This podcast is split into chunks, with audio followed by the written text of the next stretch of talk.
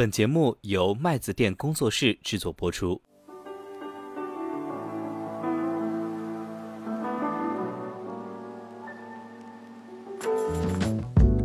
那公募演变到今天的话，它是依托在这个基本面之上的这样的一个投资体系。公募的逻辑就是，最终股价反映的是企业的成长嘛。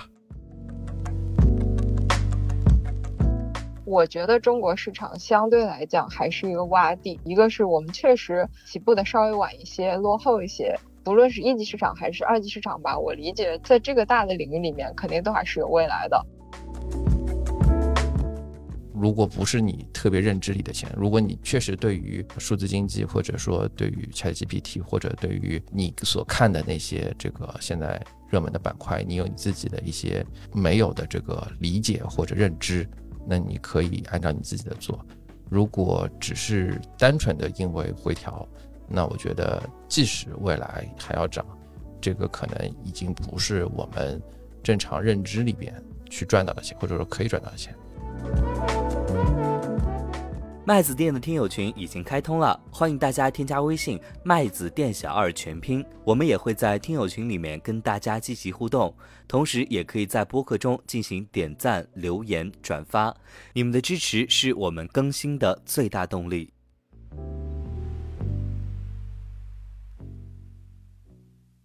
Hello，大家好，麦子店小二又跟大家见面了。我们今天是在一个春日的不算那么深夜的。夜晚 和大家见面了。啊今天呢，不是我的碎碎念了啊，我们有这个新的朋友、新的伙伴加入到我们的节目当中。企鹅妹妹跟大家打个招呼吧。Hello，大家好，我是企鹅妹妹。啊啊，企鹅妹妹的声音特别甜美啊。企鹅妹妹今天对。还有我们的小蜜蜂老师，Hello，大家好，我是小蜜蜂。企鹅妹妹今天是在电话跟我们接入。那么我们今天是第三十六期啊，也在录制节目之前还在跟大家聊天啊，说这个星期五市场给了我们一个大逼兜，是吧？是当头一棒，终于今年比较像样的这个市场的洗礼啊，或者说叫教育，终于出现了。其实我不知道这小蜜蜂老师怎么看。我觉得大家都在期待这个下跌，但是下跌完之后，可能每个人的反应不一样。有的人会觉得是不是一个上车的机会了，对吧？有的人会是不是觉得这一轮趋势结束了？嗯嗯，所以我还蛮有意思，想看这个事情。哎，是不是？我觉得其实大伙儿在这种时候，就是涨了很多，然后开始剧烈的震荡的时候，就是上车的人和下车的人互道一声。什么什么，对吧？然后 对，会会持续一段段时间，会有啊。我个人觉得，我目前还是在偏乐观那一边啊。当然，屁股决定脑袋嘛。对，嗯嗯，对，就是今年的这个呃贡献的收益，对吧？都是来自于这个最热门的 AI 板块啊。所以我是觉得这个板块如此之强，然后资金如此之扎堆，没有那么快会结束。对，说到这个，其实。我们就要引出今天的主线的剧情了啊！就我我自己，因为我自己的账户其实今年的收益率非常一般啊，一直在节目里边说今年这个主线收益相当不错。我们其实，在录制节目之前特地看了一下，其实今年市场还是挺红火的，但是基金的今年的收益实际上还是一个相当惨淡的一个市场，就是今年好像。整体的这个基金的这个收益水平要远远的低过整个的这个指数的收益水平，我不知道你有没有这样子的感觉。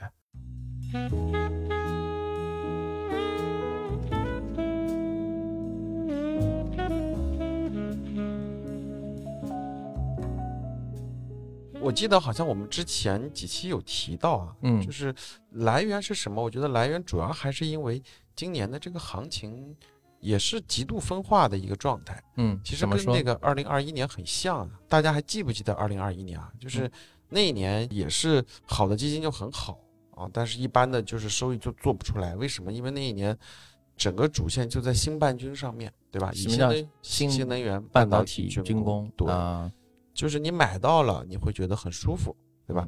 你买不到，你还坚守在白马里面，那你就很痛苦。嗯。我们给大伙儿说一个数字啊，我们统计到四月十七号，就今年以来上证指数的这个涨跌幅是百分之九点五九，然后沪深三百的涨跌幅是百分之七点一七，然后全 A 指数是九点零八，这个是以这个指数为代表的，代表指数的这个涨跌幅。那么偏股指数呢？偏股基金指数就是偏股混合基金的一个平均数，今年是三点八六。然后呢，普通股票的基金是五点四七。所以按照这个逻辑的话，你今年应该是买了不少指数类的产品，或者说你可以强配了一些相对于偏指数的东西。因为你做基金，因为去年年底的时候我们在分析的时候说到，其实基金这个东西今年好像。原来我们都很乐观嘛，但看上去好像还是不太行，是吗？我其实没有太多的指数产品，嗯，啊，我自己不太买指数，就是核心原因，我还是觉得当前的中国的这个市场状态，其实基金经理还是有办法去做出超额收益来的。OK，对，包括像波动过大，包括像一些轮动，对吧？就是有很明显的一些特征，在这个过程里面，觉得优秀的基金经理还是能通过各种各样的方法收获自己的超额收益。我觉得至少在这个阶段还没有到。像美国这种指数化的阶段，对吧？因为你像美股，巴菲特多次在公开场合让大家去买指数嘛。我觉得就中国没到这个时候。OK，嗯，那么问问企鹅妹妹呢？我 rephrase 一下我的问题啊，就是说你今年的收益怎么样？然后你的你有指数基金的持仓吗？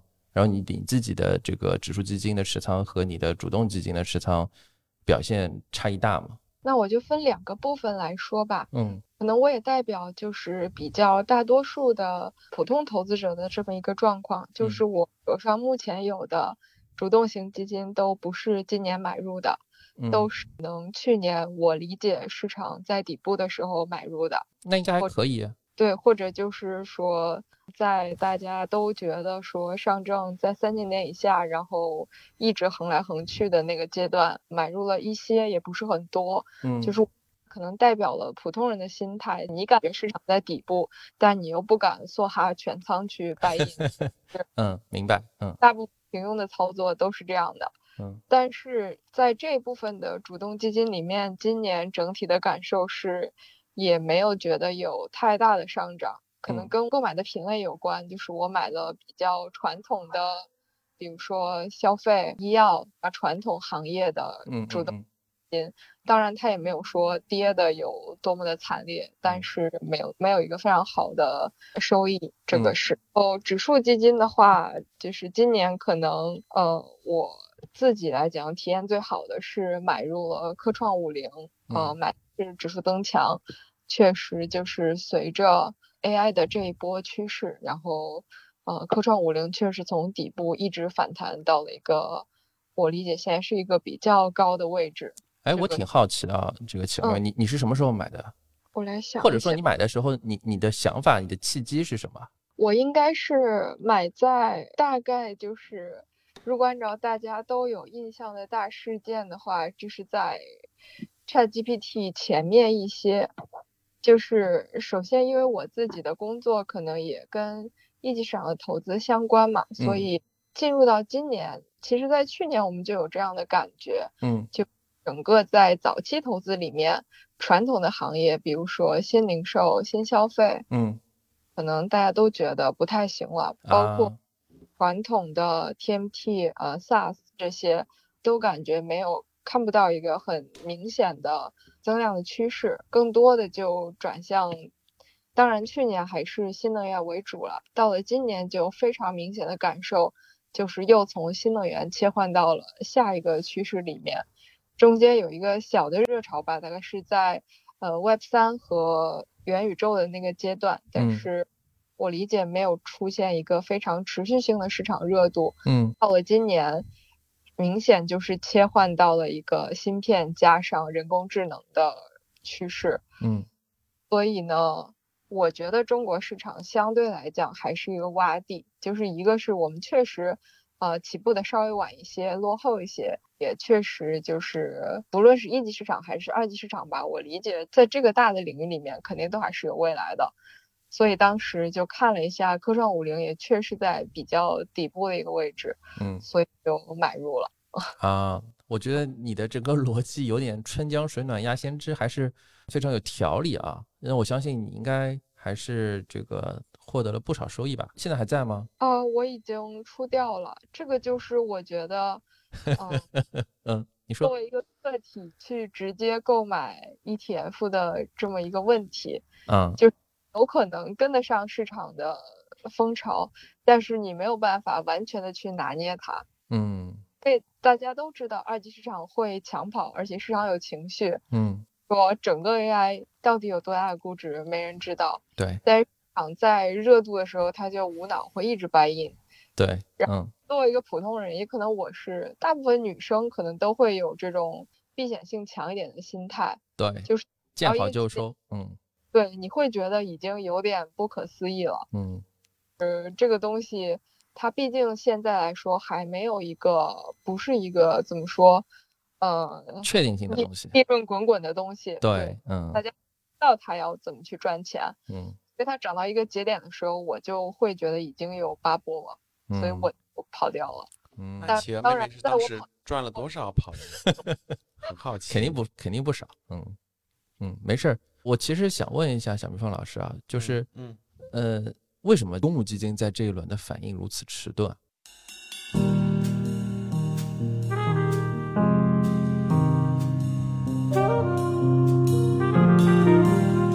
很简单的一个原因啊，就这些东西涨的，就是公募都没买嘛，嗯，对吧？那这轮涨的是什么呢？其实你刚刚说这个指数的时候，你只说了头部的，你尾巴上的像这种中小市值的，甚至是小市值的，没有给大家就是把那个收益播报一下啊。嗯，其实很明显的就是为什么今年就是上证还可以呢？那就是中特估嘛，嗯，对吧？嗯，两桶油、银行，包括运营商，对，就是三大运营商，对吧？然后再下来就是。以 AI 为代表，然后很多小股票，就是市值特别小的，嗯，一些，啊，今年的这个整体的表现会比较好。所以你像什么国证两千这种，嗯，就是特别后面的一些宽基指数的话，今天表现也不错，嗯啊，所以反应过来就是说最头部的，对吧？两桶油啊这些东西，就历来不是公募爱买的东西，啊，对吧？嗯，就这个东西。从这个企业经营的角度，从一个投资的角度，那就没有效率嘛，对吧？或者说没有一个很好的一个 ROE 嘛，相当于。那么另一块呢，就是从那个风险风控的那些角度去看的话，你像那种呃流通市值很小的，嗯，对吧？呃，然后呢，整体上的这个业绩又没有得到支撑的这样的票，公募它也是不会去买的，甚至都进不了池子嘛，嗯，就导致的结果就是今年两块最火的东西。公募整体的持仓上是比较少的，所以其实。还是回到一个，其实我觉得根本原因还是在于公募的整个的审美，或者说就是我们讲的这个投资方法论，嗯，对吧？因为我不可能说根据市场哪边好我就去冲哪边，那可能叫趋势投资嘛，嗯，对吧？就去你去判断趋势，跟着趋势走，嗯，但公募肯定就是演变到今天的话，不是这样的，它是依托在这个基本面。之上的，对吧？这样的一个投资体系，公募的逻辑就是最终股价反映的是企业的成长嘛。嗯啊，嗯，所以其实，所以其实举个简单的、很简单的例子，比如说，就就三六零啊，嗯，对吧？比如说，那你说他这个过去一个季度，他的业绩翻番了吗？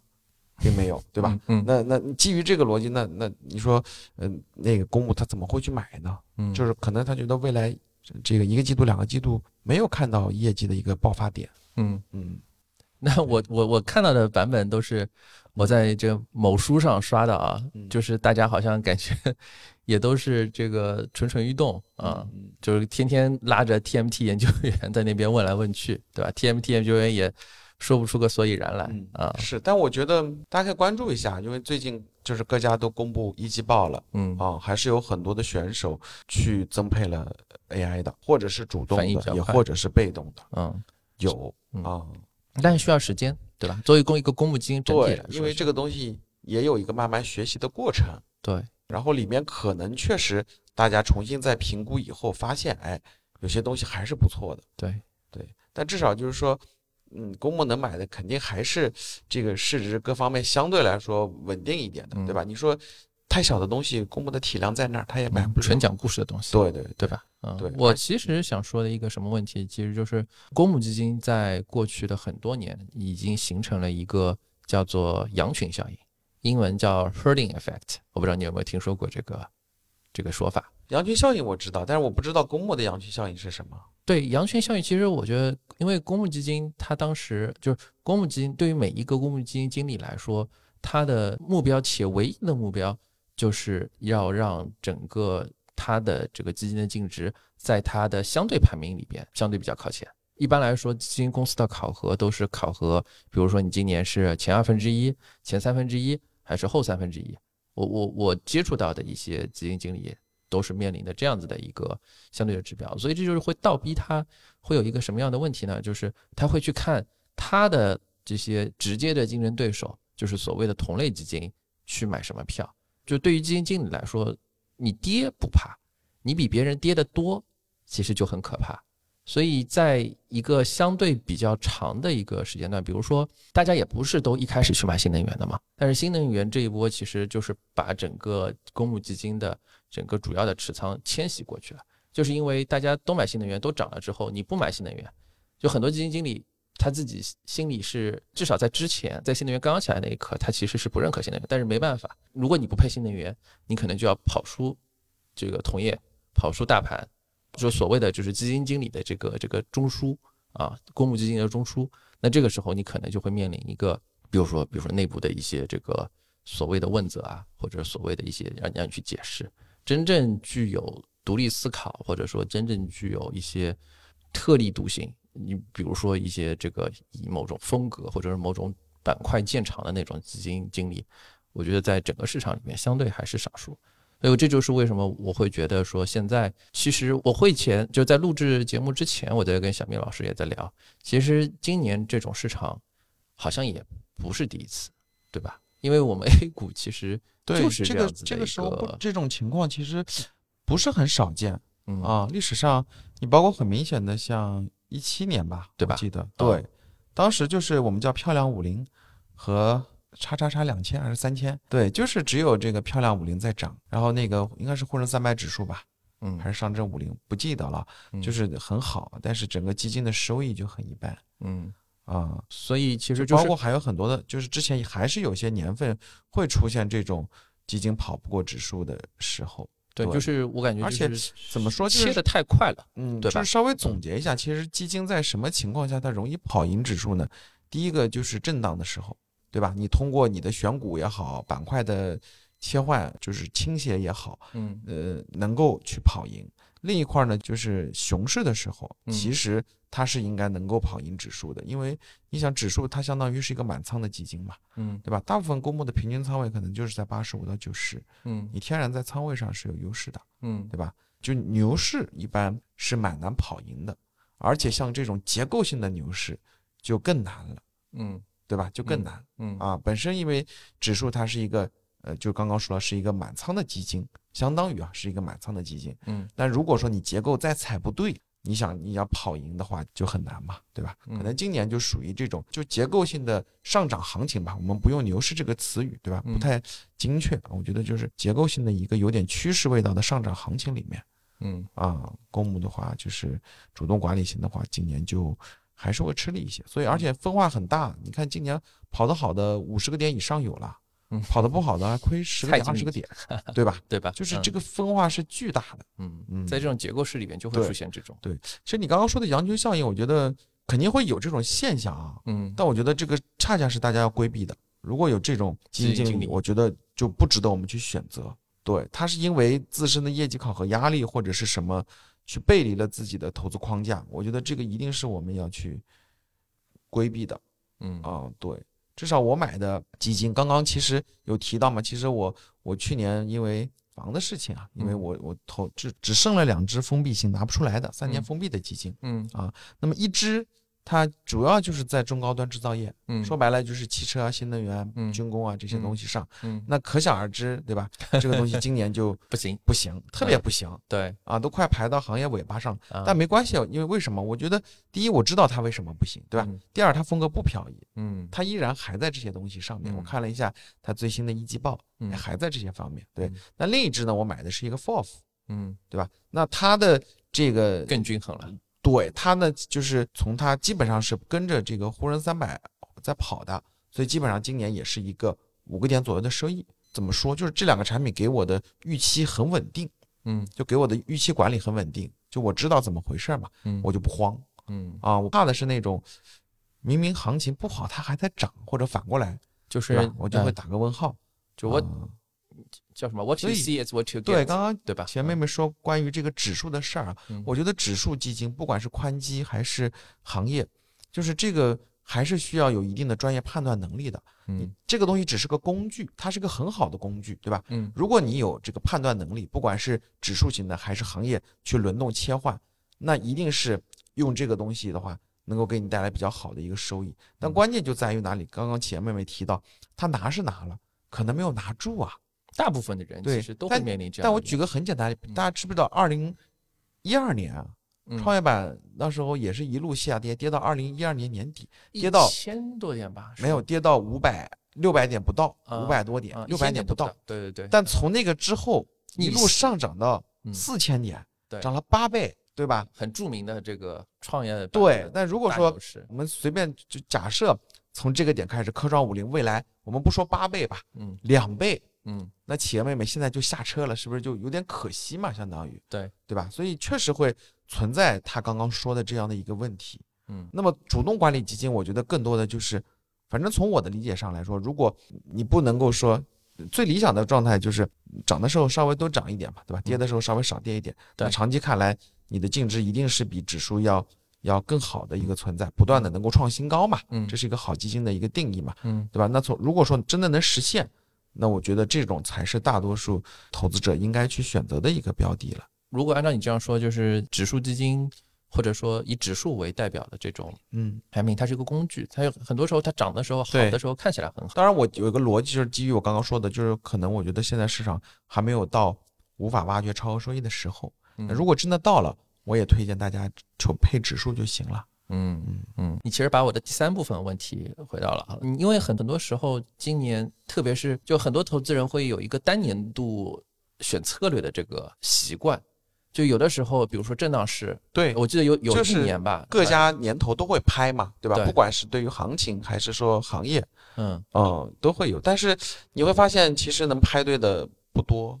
或者说拍对也可能是运气。我其实想说的是什么呢？我记得有一年吧，就是震荡市，然后量化特别好，嗯，然后那一年呢，就是从下半年开始，大家感觉都要买量化，对。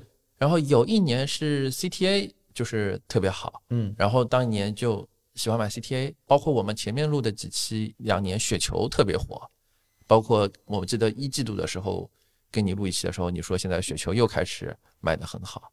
然后今年其实我现在已经看到了，已经有我的朋友圈里已经有出现了，开始推这个指数基金的，它的主打就是今年指数明显的要跑赢，所以感觉好像大家要来配指数，但其实就刚才就像企鹅妹妹说的这样，很多的时候，对，就是你想这个营销的逻辑站不住脚啊，对吧？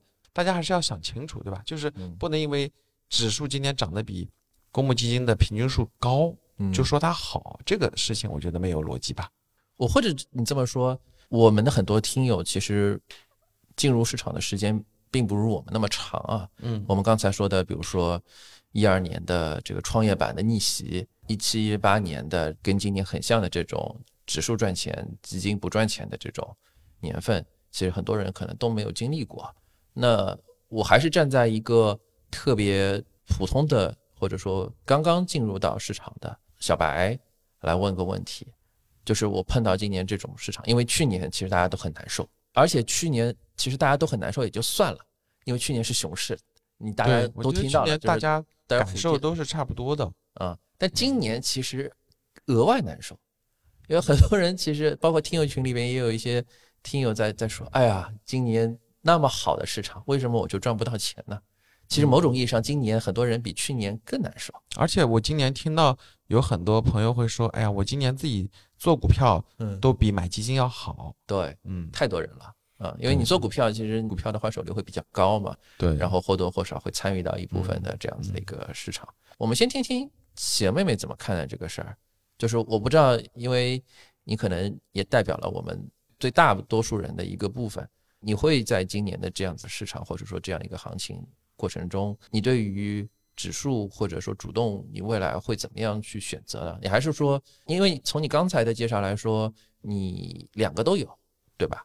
那未来你会还是继续保持两个都会配的这样一个节奏？你是怎么看待这个事儿？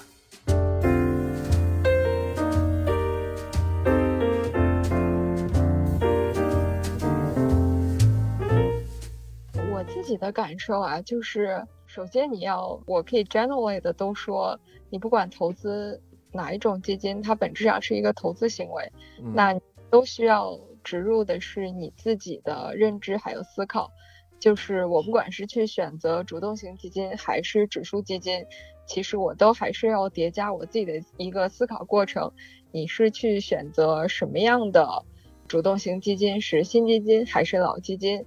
去买指数是买宽基指还是行业指？是选择哪一个行业？就其实我会把它再去细分开来去这样的判断。那单就从就是普通的个人投资者的角度呢，我还是认为就是说你去自己去购买指数基金的话，可能是一个要花费呃心思或者说你就变成一个小型基金经理的感觉了，对吧？对。就其实你个人是要投入更多的精力，至少是每天要看一看市场的动向。你倒不一定会去盯，但是这里面就有一个很大的麻烦，就是大多数的股民，绝大多数的股民，只要你看，就会产生交易的欲望，或者是 内心的波澜。太真实了，嗯，这个对于普通人来说，我觉得就是一个挑战。你就会出现那种看着上涨，你就担心赶不上车。那看着下跌，你就担心跑不掉，就会出现这种所有人都会有这样的心态，嗯，因因为你是自己去管理你这样的一个操作嘛，即便说这个指数它已经帮你稀释掉了一些波动，它不会像个股那样子，但是它本质上逻辑还是这样。所以你自己去操作的话，我觉得我还会去买入，一方面可能是觉得自己当了很多年韭菜，又真的非常热爱这个市场，总是想要自己。就是亲身的去参与一下，感受一下，去试一试自己的判断是不是在那个点上，是不是到位，就可能还是有一点想要去自己亲自参与的这种可能。但是个股我基本上已经不太买了，因为我觉得这个对于普通人来说，你去研究它、去掌握它的难度实在是太大了。因为我们之前几期节目其实也都有聊到所谓的内幕消息啊，如果你是。就是只要你是在整个资本市场的参与者，你就会知道这四个字是多么不靠谱的四个字。所以你去买入个股，就我现在已经基本上不会做这个事情了。就是对于普通人来说，我觉得它是一个难度非常大的事情。即便是指数型基金，还仍然有好有坏，还是要我觉得要加入很多你个人的对市场的认识，以及你的呃投资者的心态是不是健全。那主动型基金可能最大的一个好处就是，我真的买入了以后，可能我三个月会去看一下，半年会去看一下。然后刚刚小蜜蜂老师提到特别好，就是他在熊市的时候，没有说跌到让你去觉得痛不欲生的那种程度，你只会听说有什么什么什么样的散户在跌到什么样的情况下急到跳楼，但你很难去听到说。呃，基民被跌到去跳楼了，当然可能也会有啊，但是 它稀释掉了很多的震荡。整体你去拿这个主动型基金的体验不会特别的糟糕，我觉得，只是说在今年这种环境下，可能会觉得，哎，怎么它没有太涨？但是我心里有另外一个感受，我觉得所有投资 A 股的，不管是机构还是个人吧。如果你不相信国运的话，你就不要碰 A 股。但 是，嗯，在我内心深处，我还是对国运就是有着强烈的认可，觉得 A 股是有大未来的。嗯，然后我短期内因为投资的钱，它不是我吃饭的钱，就是我也不是那么的担心。嗯，我觉得也给所有普通的就投资者吧，嗯，就大家参与嘛，是投资这个行为本身。呃，是一个怎么说？我觉得挺修养心性的一个事儿。就对我来说，最关键的一个心态是不要急，就是不要觉得这半年的钱没有赚到，嗯，然后就担心好像错过了一个亿，实际上你也没多少钱在里面。我觉得就是主动型基金可能就在心态上的起伏会小一些。嗯，普通投资者来说，当然这观点不一定对啊，就可能你买入遗忘是最好的操作。嗯，我我反复跟很多人都在说，就是最好的买入策略就是买入然后删掉 APP。但小蜜蜂老师说 这个方法不靠谱。对，但我买基金就是主动型基金，就是买入以往，然后可能比如说我每半年或者一年我去大概复盘回顾一下今年做了哪些理财的时候，会想起来哦，我买了一些基金，然后我去看一下它大概是什么样子。其实买基金，我首先觉得这个企鹅妹妹的投资心态真的还是不错的。嗯啊，然后我觉得买基金，大家就是遵从一个原则，就是感觉基金把它当做这个女朋友就行了，对吧？你不要每天去看，两个人一起腻腻歪歪的也很烦，对吧？但你也不能完全不管啊，完全不管关系不就断了吗？是不是？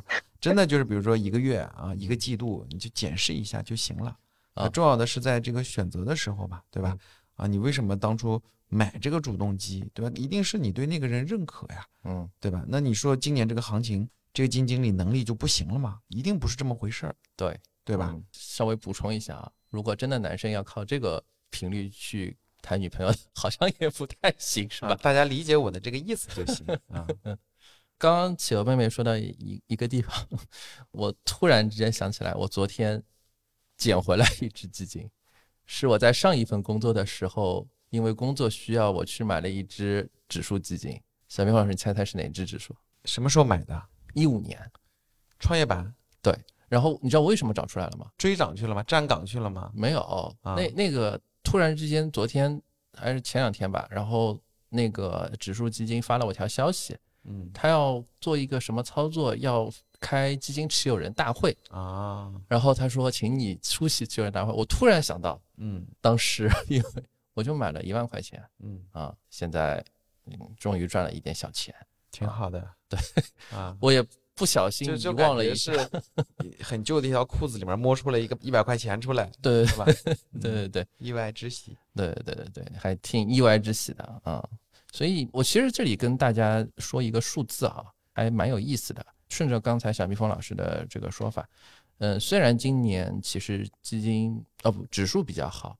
嗯，但是其实今年也不是，今年其实是强烈的一个结构的这个分化的行情。其实刚才小蜜蜂老师也说了，其实尾部指数今年也一般，所以在你选你感觉今年指数好，但实际上你在真正配置的时候，首先大家都知道特别宽基，什么叫宽基？这个也跟一些刚刚参与到投资的这个听友来解释一下。就是那一种啊，就跟宽基相对的，就是啊窄基，窄基就是一些比如说偏重于行业啊，或者说偏重于某一个主题主题和板块的这种基金。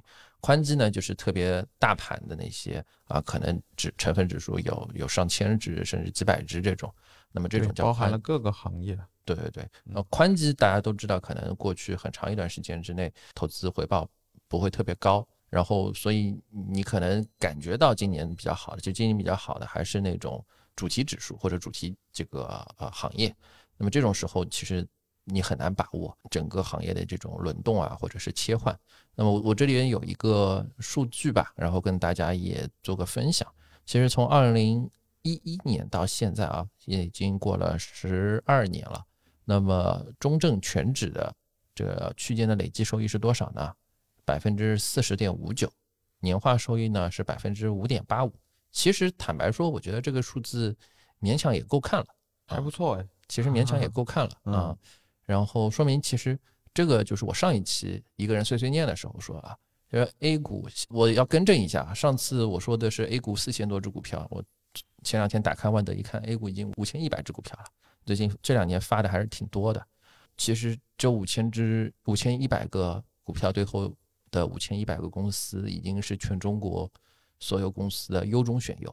本质上来讲，你做这样子的一个，就算底线特别特别宽基，每个人就雨露均沾，百分之五点八五，其实已经跟得上 GDP 了，对吧？现在如果你是这个买的是被动基金指数，你的区间累计呢是百分之四十三点四四啊，之前是四十点五九，那四十三点四四大概多了三个点。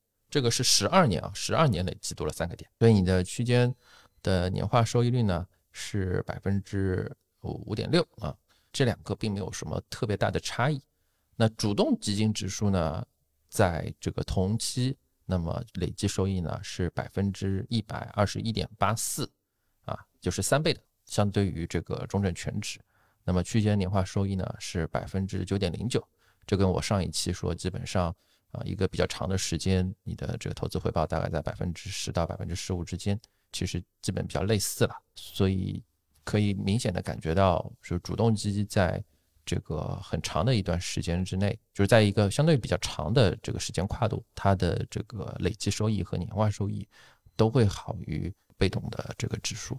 所以这个我们可以稍微聊一聊，就你为什么会觉得现在还不是一个买指数的时候呢？小明峰老师，我没有说不是买指数的时候啊，就你刚刚说说的，我是说就是主动基金还有优势，嗯，就是说现在我还相信主动基金能跑赢指数基金，对，因为其实我们今天这个主线逻辑就是最后的一个核心就是今年指数基金跑得好，那我是不是应该长期买指数基金？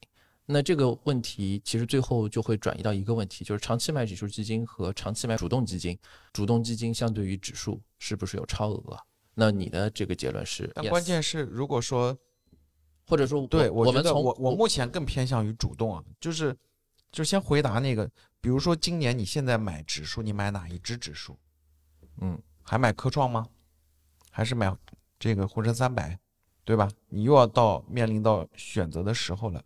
就很多人可能解决不了这个问题，因为你刚刚说了，其实指数之间分化也挺大的。我觉得其实对于我来说啊，当然我的心里的一个念想也是 yes，啊，就是我也认为长期还是应该买主动，就算现在主动这个短期内可能今年一到四月份可能没有很快的切到那些非常热点的赛道上来，那我觉得可能一个更核心的因素还是说。就是 A 股这个市场，它的这种我们说的说的不好听一点，它的这种脾性，它其实很多时候炒作或者投机的这种氛围和色彩还是要占上风的。其实很多时候，包括 这两天跟一些许久未谋面的 TMT 研究员，我那天见到一个之前参与到我们播客的一个录制的一个 TMT 首席，也在聊这个事儿。因为 TMT 其实大家都知道，就是二零一七年之前是香饽饽啊，特别是传媒；二零一七年之后就是无人问津。他虽然贵为首席，但是其实已经吃了五年的这个冷饭了。但今年突然之间又大火，我觉得我我跟他聊今年到底是什么情况，说其实现在市场已经很明显涨到了一个机构或者说正常的这个专业投资人都认为是泡沫的这样一个市场了。那我觉得可能很多就是我们说圈内的这个投资人就会觉得，呃，今年或者到现在这个时点，反而可能不太想要去去配这些这个今年已经明显透支掉的一些指数或者说个股，对吧？那可能更长期来说，还是坚持一些他们会认为，就你刚才说的这个审美的问题，对吧？就算我要去，就是你不能要求。这个基金经理或者说整个行业，就是什么钱都能赚到。对，嗯，其实包括我刚才刚刚钱妹妹也说了一个很核心的问题，我我反而觉得钱妹妹现在在现在离场啊是一个非常明智的决定，因为对于我来说，包括我们，但关键问题就是他可能是因为运气而离场，而不是因为实力。那你下次也会因为运气而亏钱嘛？啊，问题在这儿，对你只能说。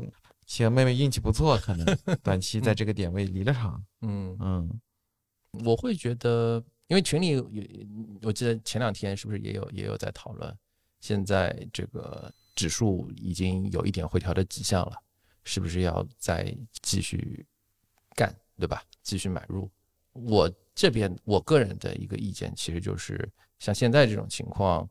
如果不是你特别认知里的钱，如果你你确实对于数字经济，或者说对于 ChatGPT，或者对于啊你所看的那些这个现在热门的板块，你有你自己的一些别人没有的这个理解或者认知，那你可以按照你自己的做。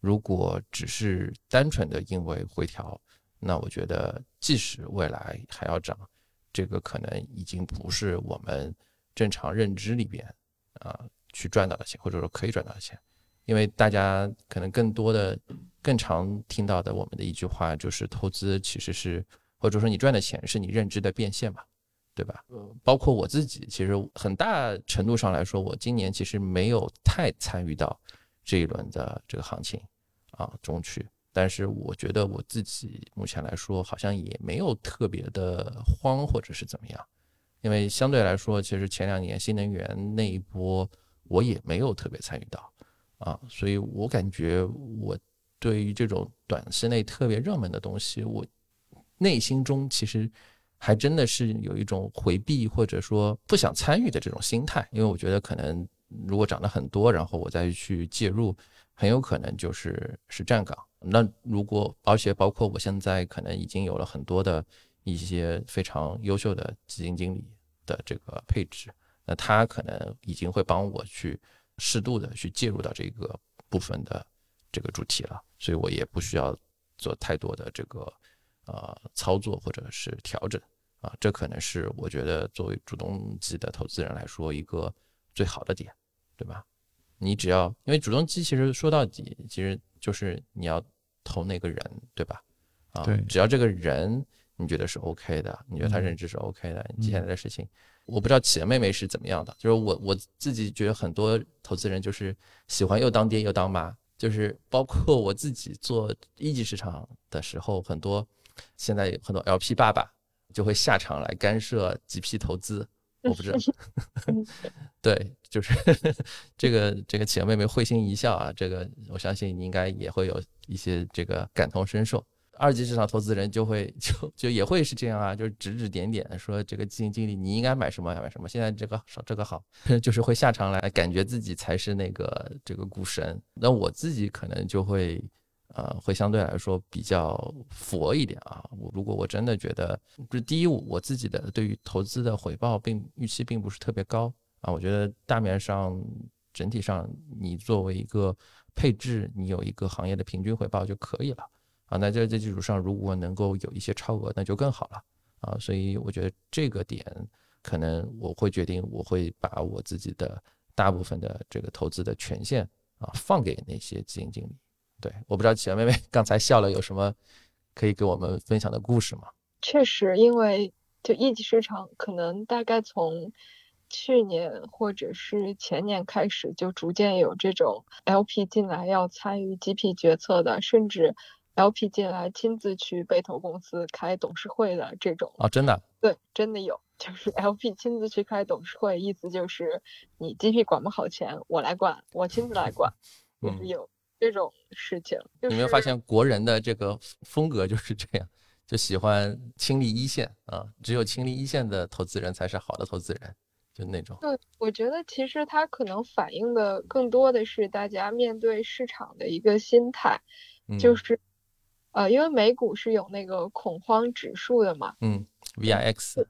对，这个可能在去年表现的更加明显一些。当市场就是呃非常不乐观或者风险信号特别多的时候，所有的投资人，不论是一级还是二级市场，大家都好像呃精神会很紧张，就觉得下一秒不知道会怎么样，然后都觉得这个都要盯着吃自己的钱，感觉呃要做点什么，但实际上每个人都不知道自己该做什么，但又都必须得做点什么。就导致所有人都好像要亲身进来去参与这个事情。嗯，那觉得其实面对上涨的时候，大家也是有这样的一个心态。就今年这个行情就也有点有特点，好像你就看，比如说三千点涨到三千四百点，所有人都觉得我应该有点什么，或者我应该要做点什么，但是我好像又不太知道具体该做什么，然后心里又很难过。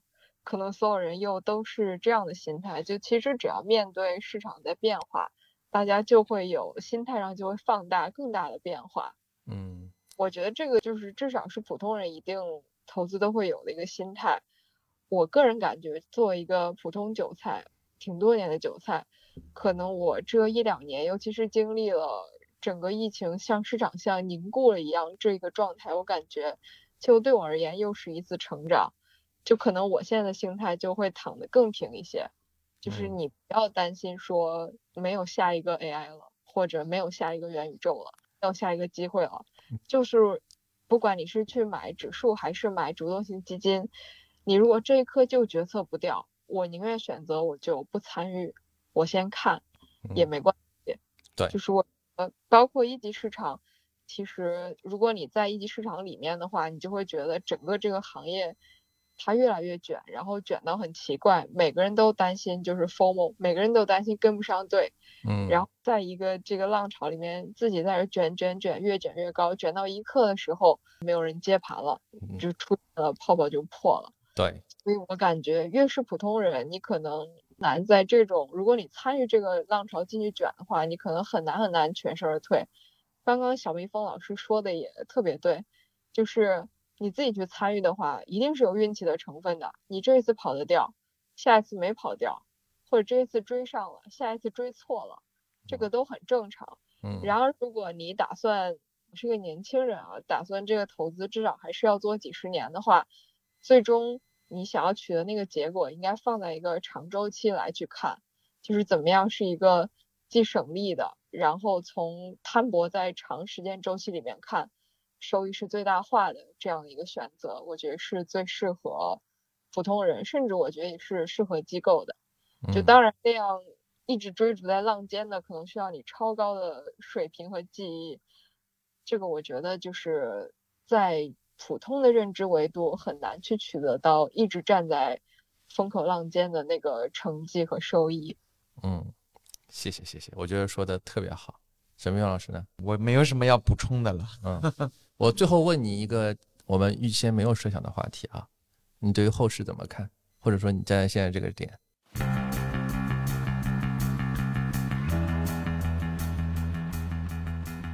后市啊，嗯，这个问题挺难的。但是，嗯，你说下个我 Q 你，你又不得不答。你说下个季度怎么样？我也挺难讲的。但是，对今年全年我依然不悲观，就是还是会蛮乐观的。而且，你看前段时间这个旅游板块又开始异动了，对吧？接下来五一节到整个暑假，可能大家会看到。整个的这个出行数据会爆发式的一个增长吧？嗯，啊，看来已经买好机票了啊？没有，我五一节不出去玩。好，好，没事，我们继续。年初也说了，今年主基调是复苏嘛，而且是一个全面性的各行各业的复苏啊，就是各项状况，我觉得会慢慢好起来。虽然中间有困难，对吧？矛盾，我我们之前也说过，它是在一个强复苏和弱复苏之间，这个主线，我觉得到现在。回头去审视的话，仍然没有变，嗯啊，那另一块就是，我还是对科技这个板块，就是今年的这个主线，我觉得还是后面有挺大的机会的，嗯，就如果说有还有比较不错的回调的话，我我还会去加大参与参与一下，对对对，我已经参与度应该算是我们挺高的组里面最深的了，嗯。啊，尤其是这个科创板块，嗯。啊，我觉得很有可能。复制出当年创业板的这个走势啊，嗯，当然我不知道会多久或者什么时候，嗯，对，但是我觉得从各个方面，对吧？从政策呀，从资金啊，从情绪啊，从实际的一些嗯现实情况的发展上，嗯，越来越有这样的一个趋势，嗯啊，就刚刚你说的最后一个点啊，我记得我刚才在我们这个录制之前还在跟企鹅妹妹聊这个问题，因为我们两个跟一级市场可能共。更加相关一点。嗯，我们前期有一期在就是点评那个全面注册制的时候，其实我就说了这个观点。我觉得现在这个观点在被我在一线的就是工作中不断的强化。就是嗯，我觉得很明显啊，从我的角度上来说，啊，未来真正市场的一些主流的或者是最好的公司，就下一下一个啊宁指数或者毛指数肯定会出现在科创板。啊，或者是一些小部分出现在创业板吧，因为从现在的这个导向，还有从现在我们对于市场的，就是初创这一波初创企业，可能下一个明星企业的这个认知角度上来讲，还是大部分的这个会是在这个科创板支持的方向。嗯，因为就是我们一线工作人员啊，真正能够切实感受到，就是国家的那些政策的导向，对于这个。一些初创企业啊，它的这些潜潜移默化，就刚才企鹅妹妹说，这最早的时候，呃，这个开始投资一些这个咖啡店、奶茶铺子、连锁餐厅，现在没有了。啊，现在看的都是一些什么高精尖的制造啊啊，一些材料啊，一些化学分子式啊这些东西啊，所以我们也被迫就是卷的要感觉每到一个新的项目上，就像重新读了一个什么化学本科一样啊。哎，那你这么说，我突然想，是不是可以推荐大家关注一下这个指数呢？我觉得可以，我个人是挺看好的。嗯，对，但这个事情我觉得大家不要 all in。就是说，我觉得从逻辑上讲，或者说从我个人的就本质上来讲，大家每个人都有自己的认知嘛，对吧？我自己的认知是说，嗯，目前来说，我接触到的最好的一些、最有潜力作为下一个明星公司的，呃，未上市的这些企业，可能未来都会出现在科创板，啊，小部分出现在创业板，啊，所以我觉得可能未来的整个的市场的这个大的方向。啊，就会是像国家引导的那样，嗯啊，这个大家我给大家提供一个视角，就是咱们抛开这些不谈，大家去想一想，这个科创板到底是谁提的，对吧？然后在当前的这个社会环境之下，对吧？这个东西能做差吗？不能够差，对吧？当然开玩笑啊，你你是站在一个谁说话这个角度上来讲，我是确实看到他说的那句话，转到了这个政府的政策，在在政府的政策，呃，就是传导到是是在。印证这个事儿，不断的去强化这个事儿，对吧？嗯，因为你想，这个指数，这个上市以来，就就到这个上周五截止是一千一百一十六点，它上市的时候是一千点，对吧？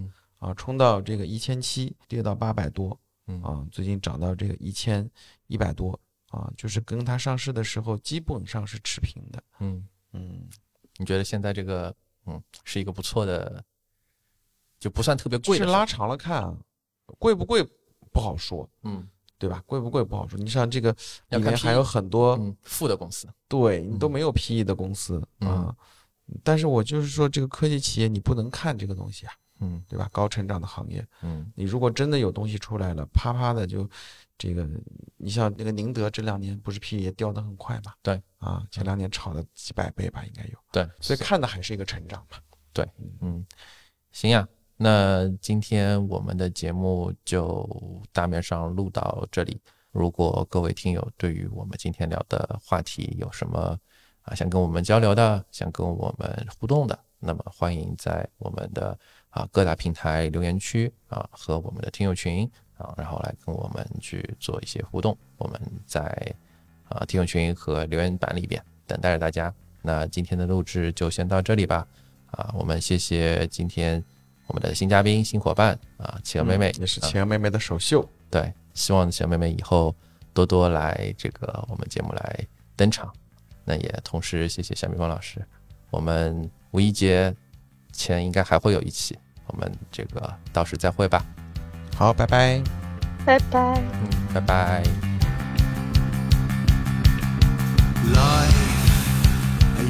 I got so many stories to tell, and now the feeling still burning. I don't care if they lead to or hell. Fate, I once had it so well. I got so many glories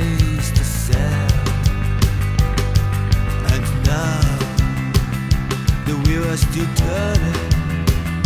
I just can't stop going until he gets mad. It's not my time, not my time to die.